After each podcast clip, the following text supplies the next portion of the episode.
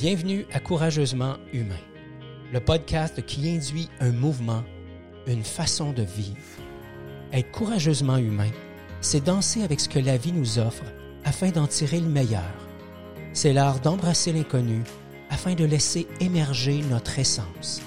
Si vous souhaitez vous délester de tous vos masques, de toutes ces armures, et ainsi vivre en harmonie avec vos propres couleurs, vous aimerez ce podcast dans lequel nous aurons, vous et moi, une conversation authentique et bienveillante. Apprendre à être courageusement humain, ça commence maintenant.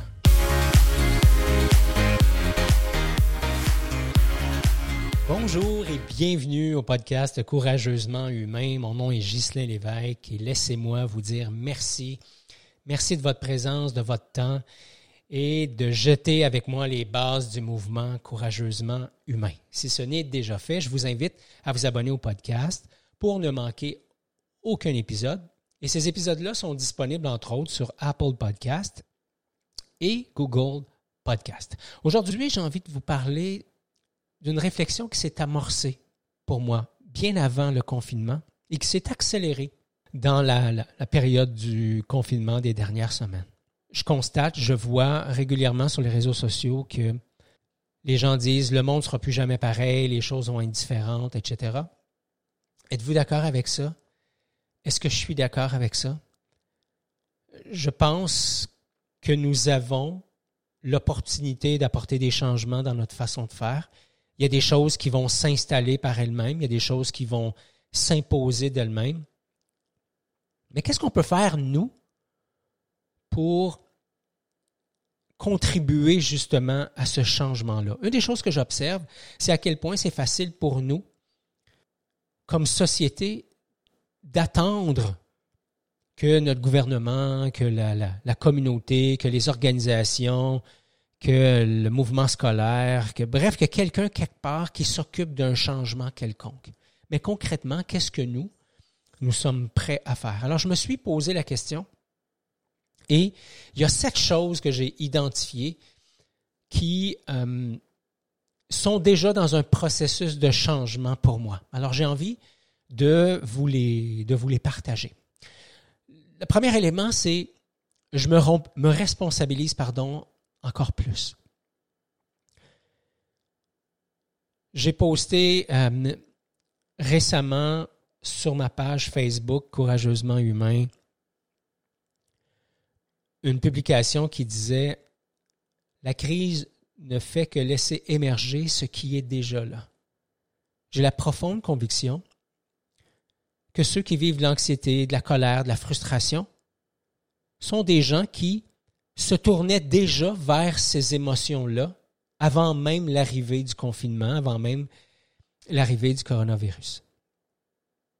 Je pense aussi que ceux qui ont le réflexe de dire, bon, je prends du recul, il y a une opportunité là-dedans, euh, je peux m'adapter, je peux changer, quel est le cadeau? Je pense que ceux qui sont capables de ces réflexes ou de ce réflexe, c'est quelque chose qui était déjà présent avant l'arrivée du coronavirus. Je ne pense pas que cette situation-là, cette crise, si vous euh, me permettez l'utilisation du mot, je ne pense pas que ça laisse émerger quoi que ce soit chez moi qui n'était pas déjà là. Alors, je me responsabilise par rapport à ce que je vis. Je me responsabilise par rapport à mes émotions. Je prends conscience que ce sont des déclencheurs, ce qui se produit autour de moi. Je prends conscience que ça ne fait qu'éveiller des choses qui sont déjà présentes chez moi et qui ont cette capacité de s'activer. Donc, je me responsabilise par rapport à ce que je vis.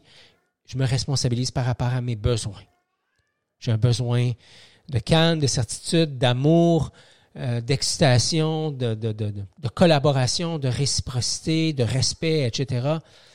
Je me responsabilise par rapport à mes besoins. Le deuxième élément que j'ai identifié, c'est je prends du recul. Je prends du recul pour être capable de départager le monde des peurs et le monde de la réalité. Alors j'ai cette capacité de, de voir le meilleur dans les situations, j'ai la capacité de voir les cadeaux dans les situations, euh, j'aurai la chance peut-être de vous parler de certaines situations que j'ai vécues dans ma vie. Mais une des questions que je me pose souvent, c'est quel est le cadeau? C'est quoi le cadeau, mon Gis? Qu'est-ce que tu as à apprendre de ça? Qu'est-ce que tu peux transformer? Comment toi, tu peux t'adapter par rapport à tout ça?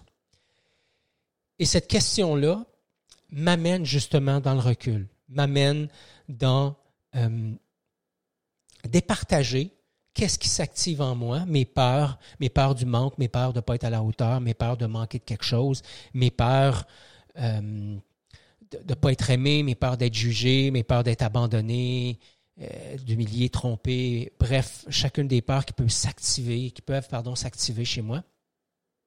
Je prends du recul par rapport à ça. L'autre élément où, euh, et dans une période comme le confinement, c'est très, très à propos, selon moi, c'est toute l'importance de prendre du recul par rapport aux informations qu'on reçoit. Je vois passer des choses sur les réseaux, les réseaux sociaux.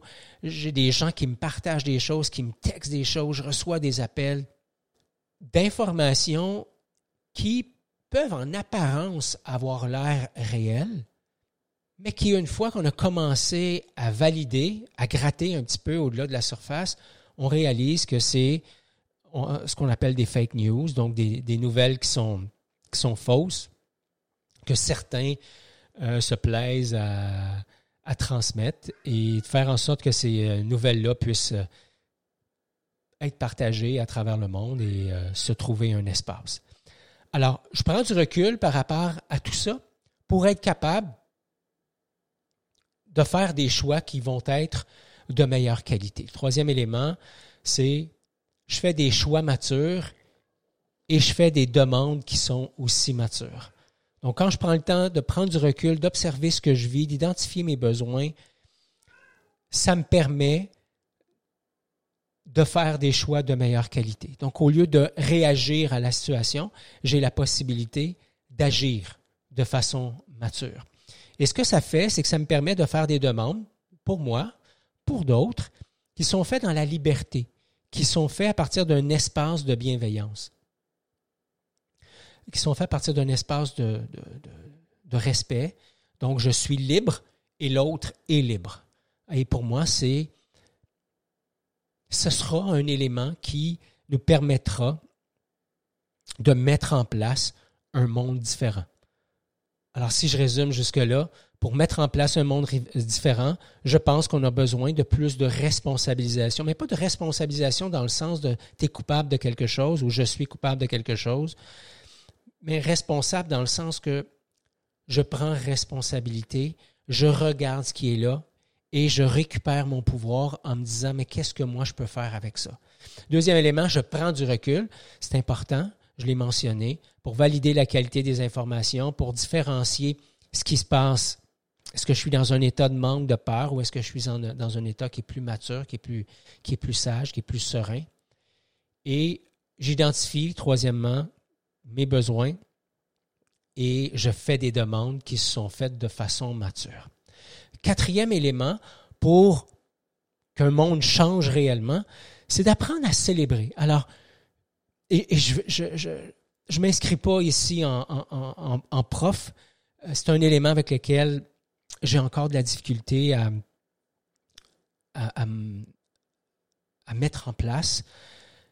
C'est la notion de célébrer. C'est la notion de célébrer mes petits pas, de célébrer mes petites victoires, mais aussi de célébrer ce qui est là, ce que j'apprends sur moi, célébrer le fait que je suis en santé, célébrer le fait que euh, on a encore accès à de la bouffe, on a en place des mesures pour nos services essentiels, on a un environnement une, communauté où la collaboration s'installe de plus en plus, où les gens mettent leur créativité au service de la communauté. Ça, je trouve ça extrêmement beau euh, et magnifique.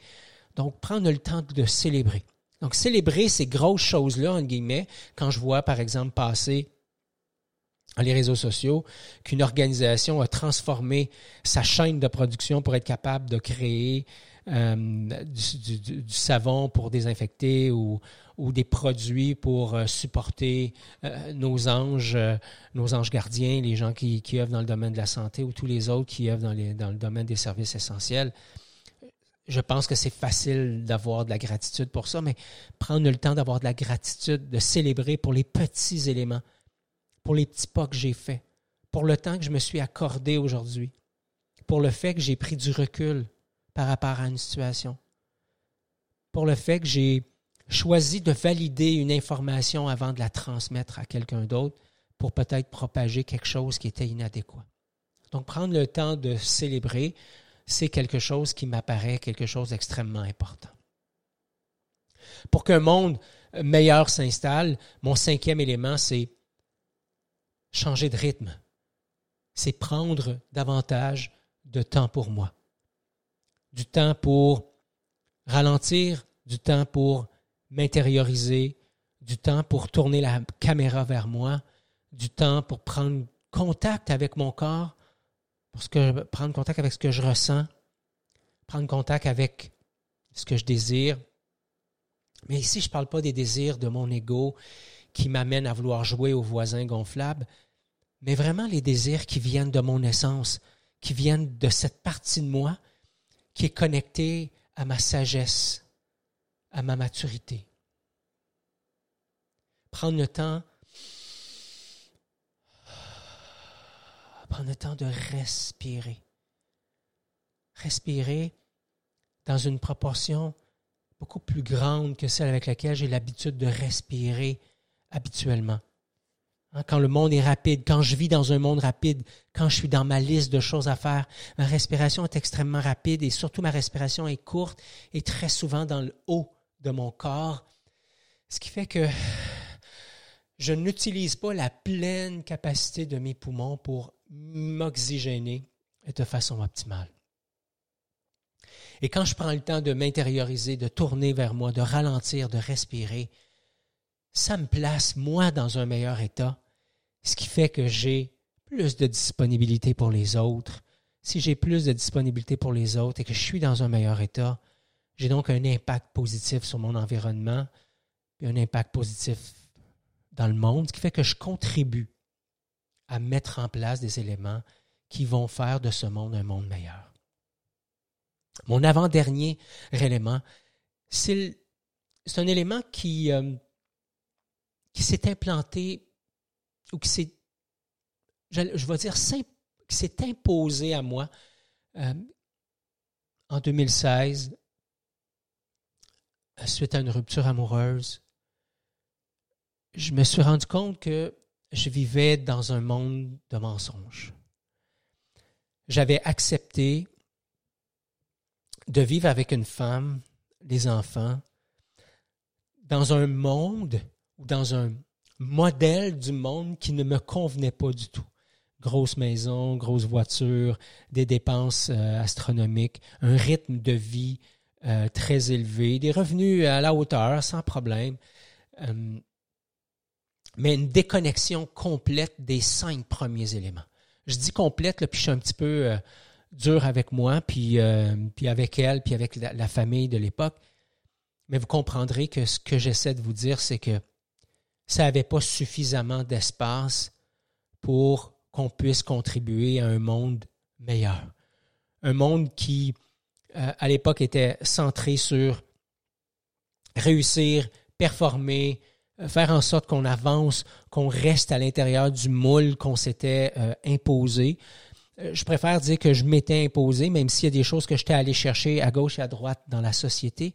Je pense que ce qui se passait là, c'est que moi, j'avais accepté d'acheter qu'il fallait que je m'impose tous ces sacrifices-là. Et je parle de sacrifices parce que je ne pense pas que c'était sain que de rouler à fond Léon à 100 000 à l'heure, à faire 25-30 000 kilomètres par année parce que j'avais des clients partout dans la province, pendant que mes enfants avaient besoin de moi, mon fils avait besoin de moi, j'avais une relation amoureuse qui avait besoin de moi. Et finalement, j'arrivais, j'étais tellement épuisé que tout ce que je faisais, c'est que je, me masquais, hein, je me cachais de la réalité pour être capable de, passer à travers le week-end, puis après ça, survivre à la semaine suivante. Et euh, tout ça pour être capable de dire que deux fois, une semaine par année, on s'en allait dans le sud pour essayer de décompresser. Alors, c'est, le genre de monde dans lequel, personnellement, je n'ai plus envie de vivre et j'ai envie de vivre dans un monde qui est authentique. Un monde qui est authentique, pour moi, c'est un monde qui est axé sur mes valeurs, qui est axé sur ce que j'ai absolument ou vraiment besoin euh, et non pas de choses superflues. Mais c'est aussi un monde dans lequel j'ai envie de prendre le temps de nommer ce qui est là. J'ai envie de prendre le temps de m'amener aux gens qui sont là autour de moi, à mon amoureuse, à mon fils, à mes amis, à mes collègues, à mes clients. J'ai envie de prendre le temps de m'amener dans toute mon authenticité. Prendre le temps de nommer ce que je vis. Prendre le temps de nommer mes observations. Sortir du monde du tabou. Prendre le temps de le mettre un genou à terre si jamais c'est nécessaire prendre le temps de jouer le vrai jeu de la vie, qui consiste pour moi maintenant à m'avancer avec authenticité, avec vulnérabilité. Je pense que mon authenticité, que ma vulnérabilité, pardon, je pense que ce sont deux grandes forces qui m'habitent. Et quand j'accepte ma vulnérabilité, quand j'accepte d'être authentique, je laisse beaucoup moins d'espace à mon ego, à mon mental, mais aussi au monde extérieur, aux gens qui gravitent autour de moi, avoir une emprise sur moi. Ça fait de moi un être qui est beaucoup moins manipulable. Donc, vive l'authenticité, vive la vulnérabilité. Et mon dernier point, c'est la bienveillance. C'est de faire en sorte qu'on puisse ensemble continuer, poursuivre accélérer le mouvement qui s'est installé dans les dernières semaines, qui est un mouvement du cœur, qui est un mouvement de la bienveillance, qui est un, mouvement qui, est justement dicté par une essence divine, par une énergie de grande bonté, qui vient teinter forcément ce que je vis, ce que je fais et aussi ce que je dis. Donc, au lieu de juste transmettre des faussetés, au lieu de, de m'attaquer aux gens, au lieu de, de m'en prendre aux autres, au lieu de les rendre responsables pour ce que je vis, pour ce qui est là, pour ce qui n'est pas là, je, je me tourne vers moi, je m'occupe de moi, j'identifie mes besoins, je, je, fais des demandes claires, euh, je vis dans, dans l'authenticité, dans, dans, dans la bienveillance, dans la vulnérabilité, je ralentis le rythme. Voilà. Alors pour qu'un monde soit meilleur, c'est chacun de nous qui doit l'être. Je viens de partager certaines de mes idées. J'aimerais tellement prendre le temps de lire les vôtres. Alors, quels sont vos moyens à vous? Qu'est-ce que vous entendez mettre en place pour qu'ensemble, on se crée un monde meilleur? C'est tout pour l'épisode d'aujourd'hui. Merci beaucoup d'avoir été là. Si vous avez apprécié l'épisode, N'hésitez pas à la partager avec vos amis. Je vous invite à vous abonner, à laisser un commentaire. Ça nous aide à faire connaître l'émission. Et comme à l'habitude, je vous invite à être courageusement humain.